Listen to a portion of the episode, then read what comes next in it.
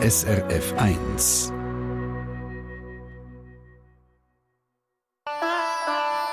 SRF 1 Die fünfte Schweiz. Schweizerinnen und Schweizer erzählen aus ihrem Leben im Ausland. Katharina Möschinger lebt in der Region Sumadia oder wie man auch sagt, die Wiege Serbiens. Der Ort, wo sie lebt, heißt Nemeni Kuce, etwa 50 Kilometer südlich von Belgrad, der Hauptstadt von Serbien. Katharina Möschinger ist 66 und kommt ursprünglich aus Tann im Zürcher Oberland und ist jetzt mit uns verbunden. Guten Morgen, Frau Möschinger. Grüezi, Frau Nägeli. Sie kommen ja ursprünglich aus Tann im Zürcher Oberland und können uns jetzt sicher mal ein bisschen äh, erzählen, wie Sie dort auf die Idee gekommen sind, auf Serbien zu gehen. Aber als erstes möchte ich mal wissen, wie sind eigentlich die Reaktionen in Ihrem Umfeld gewesen, wo Sie gesagt haben, ich gehe auf Serbien? Ja, es hat eigentlich niemand, es hat niemand verstanden. Ähm, wieso geht Serbien? Also gut, die meisten haben gewusst, dass ich da in einem Sabbatical bin und dass es mir gefallen hat. Aber dass ich auswandere in dem Alter und in so ein Land und, äh, und ob ich sicher bin, dass ich nicht wie Heimweh habe und ob ich keinen Schiss habe. Also so eigentlich verstanden hat es niemand genau. Hauptsache ist ja, dass Sie es verstehen. Sie sind ja ursprünglich über die Pizza auf Serbien gekommen. Wie ist das genau gegangen? Ich habe, äh, wo ich gewohnt habe in Tann, zum Decken eine Pizzeria. Die hat es immer noch und die ist von Serben geführt, aber aus einer anderen Gegend als wo ich jetzt wohne. Und ich kann, ich bin dort viel essen oder einen Kaffee trinken oder so und äh, und dann hat man geredet. Und ich habe schon lange ein Sabbatical gut gehabt und habe den zuerst nie genommen, weil ich einfach weil ich zu viel geschafft habe, zu viel Arbeit hatte. Und irgendwann habe ich beschlossen, jetzt muss ich den nehmen und dann, was mache ich aber? Und, und so bin ich, plötzlich ich gedacht, ja, wieso gehe ich nicht auf Serbien, mhm. wo ich schon gehört habe davon und, ähm, und einfach schauen, selber schauen, wie die Situation dort ist, abgesehen von allem, wo ich von dieser Familie gehört habe oder wo, ich, wo man halt liest, genau. Mhm, mhm. Serbien ist ja politisch jetzt nicht ein einfaches Land. Nein. Sie sind aber auch anderweitig angetan, nämlich von der Gegend, wo sie leben und von der Mentalität der Menschen dort. Was macht die Serben dann eigentlich aus? Also ich, ich kann das Land wirklich empfehlen zum äh, bereisen und anschauen. Die Serben sind unglaublich gastfreundlich äh, offenherzig, man, man, man kann gerade dazukommen, man wird eingeladen, man lernt Familie kennen und Freunde. Äh, sie können, also das ist ein bisschen paradox, sie können eigentlich, sie wissen, wie man äh, gut lebt im Sinn von aus einer schwierigen Situation auch das Beste zu machen. Sie festen gern, mhm. sie trinken gern. der Rakia, das ist, das ist ein Schnaps, ja, wo es in verschiedenen Formen gibt. Und, äh, und dann, dann ist es auch interessant kulturell. Mhm. Und man muss einfach offen sein. Mhm. Sie, sie können gern erzählen. Äh, sie hören gern. Sie wollen alles wissen. Mhm. Äh, viel, viel schneller, viel persönlicher. Also man wird, das ist mir auch schon passiert in einem, in einem, in einem Laden, wo ich an der Kasse gewartet habe, äh, hat jemand angefangen mit mir zu reden und etwa die dritte Frage war, ja, hast du, hast du einen Mann oder bist du geheiratet? Was man halt so wissen muss. Ja, gut. Aber das, genau. Wie ist es dann eigentlich? Also Sie haben gesagt, Sie sind sehr gastfreundlich. Sind es das, wenn man einfach auf Durchreise ist und äh, Tourismus betreibt oder auch, wenn man dort hingeht, leben? Es ist dann ein bisschen anders. Mhm. Es ist dann, wenn man da ist, weil es auch nicht rauskommt, wieso man überhaupt kommt als mhm. Schweizerin in so ein Land.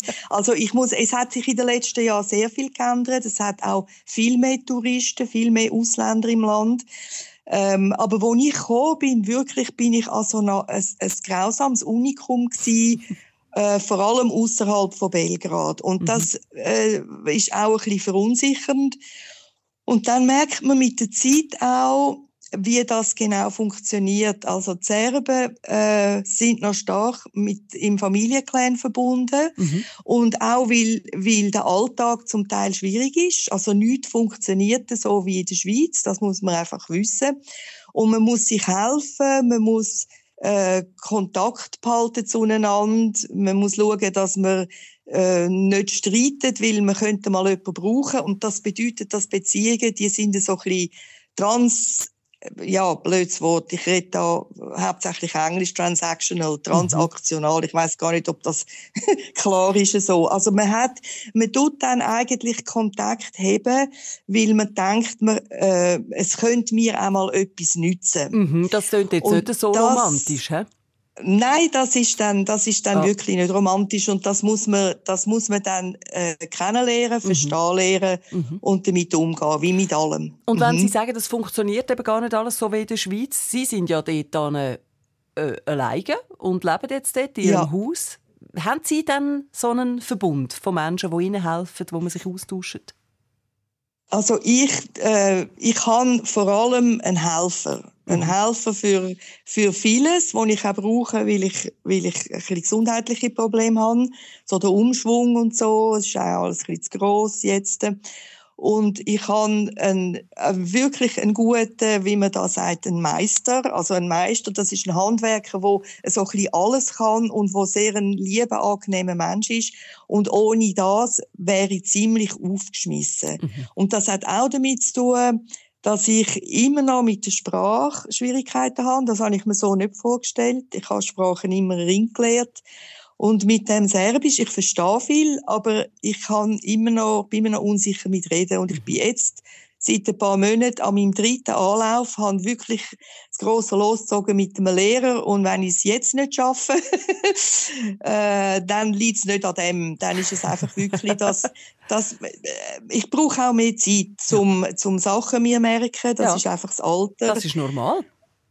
Genau. Mhm. Und so für den Alltag bin ich wirklich ähm, auf die, auf, auf zahlte Kontakt angewiesen, wo ja. aber über all diese Jahre auch in, in einem gewissen Sinn befreundet sind mhm. jetzt mit mir. Ja. Spannend. Also wie es dort aussieht, wo Sie leben, in Nemeni Kuce, hören wir auch noch gerade. Zuerst gibt es Musik aus Serbien. Neda Ukraden mit Zora Je. Jetzt stimmt das? Heißt das, es ist Morgengrauen, wie es mir das Internet übersetzt hat? Ja, genau. Morgen, Morgenröte geht auf, so ein bisschen schöner gesagt. Genau. Mhm. Neda Ukraden auf SRF 1.